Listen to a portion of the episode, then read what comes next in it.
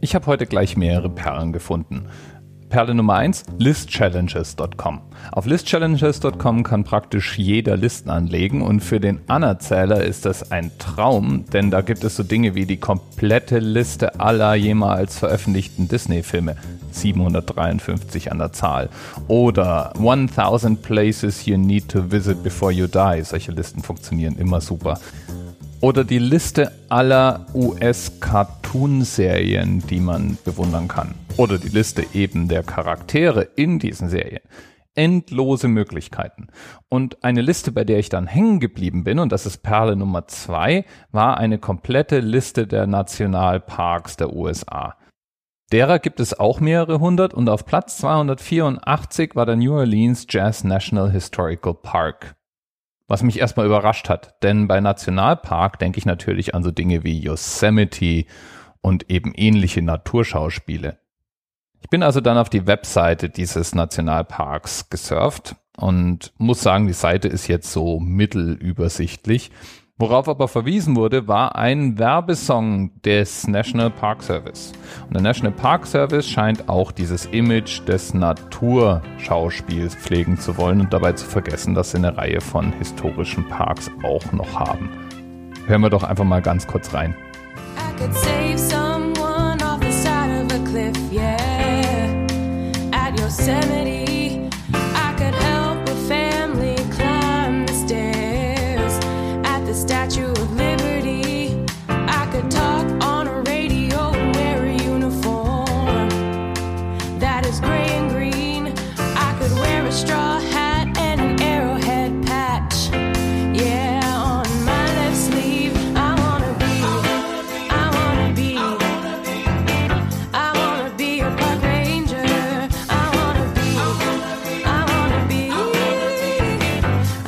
wanna be a park ranger.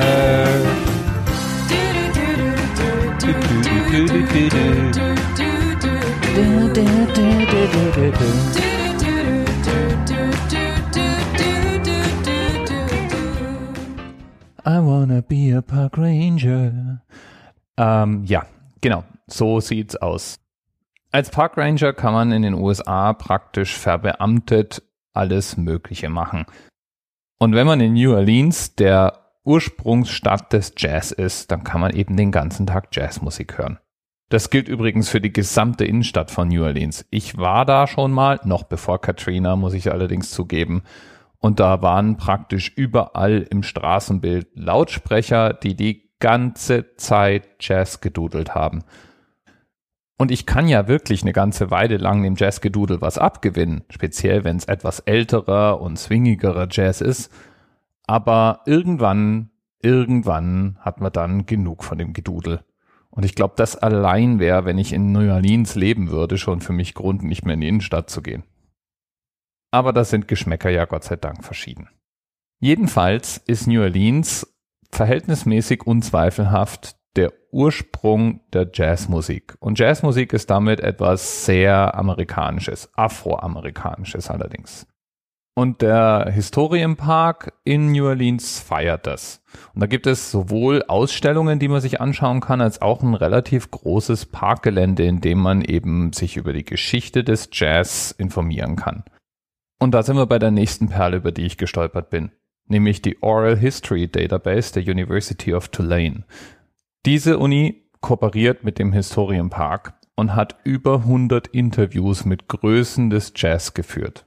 Alles Menschen, die als Musiker in New Orleans gelebt haben und Jazz als Musikrichtung mitgeprägt haben. Und diese Interviews sind frei verfügbar und super interessant anzuhören. Ein Beispiel für Audioperlen im Netz – allerdings durch die grottenschlechten Webseiten, über die ich mich hangeln musste, nicht so richtig offensichtlich zu finden. Deswegen verlinke ich es direkt in den Show Notes. Bis bald.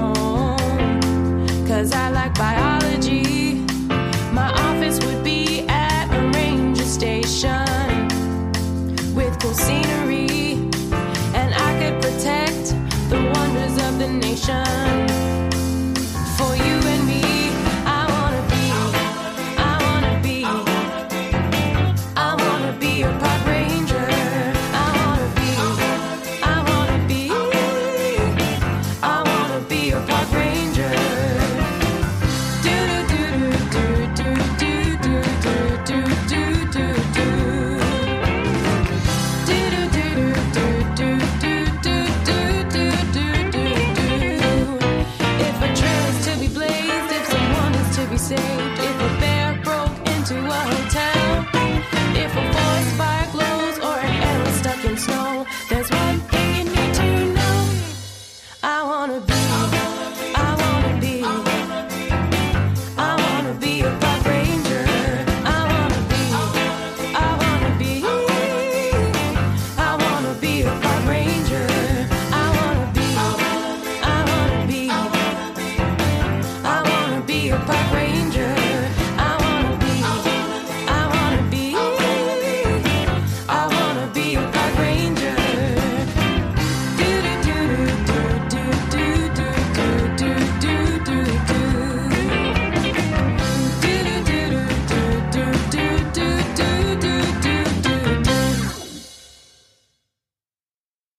TMRS 10, 9, 8. The experience of 47 individual medical officers. Was hier über die Geheimzahl der Illuminaten steht. Und die 23. Und die 5. Wieso die 5? Die 5 ist die Quersumme von der 23.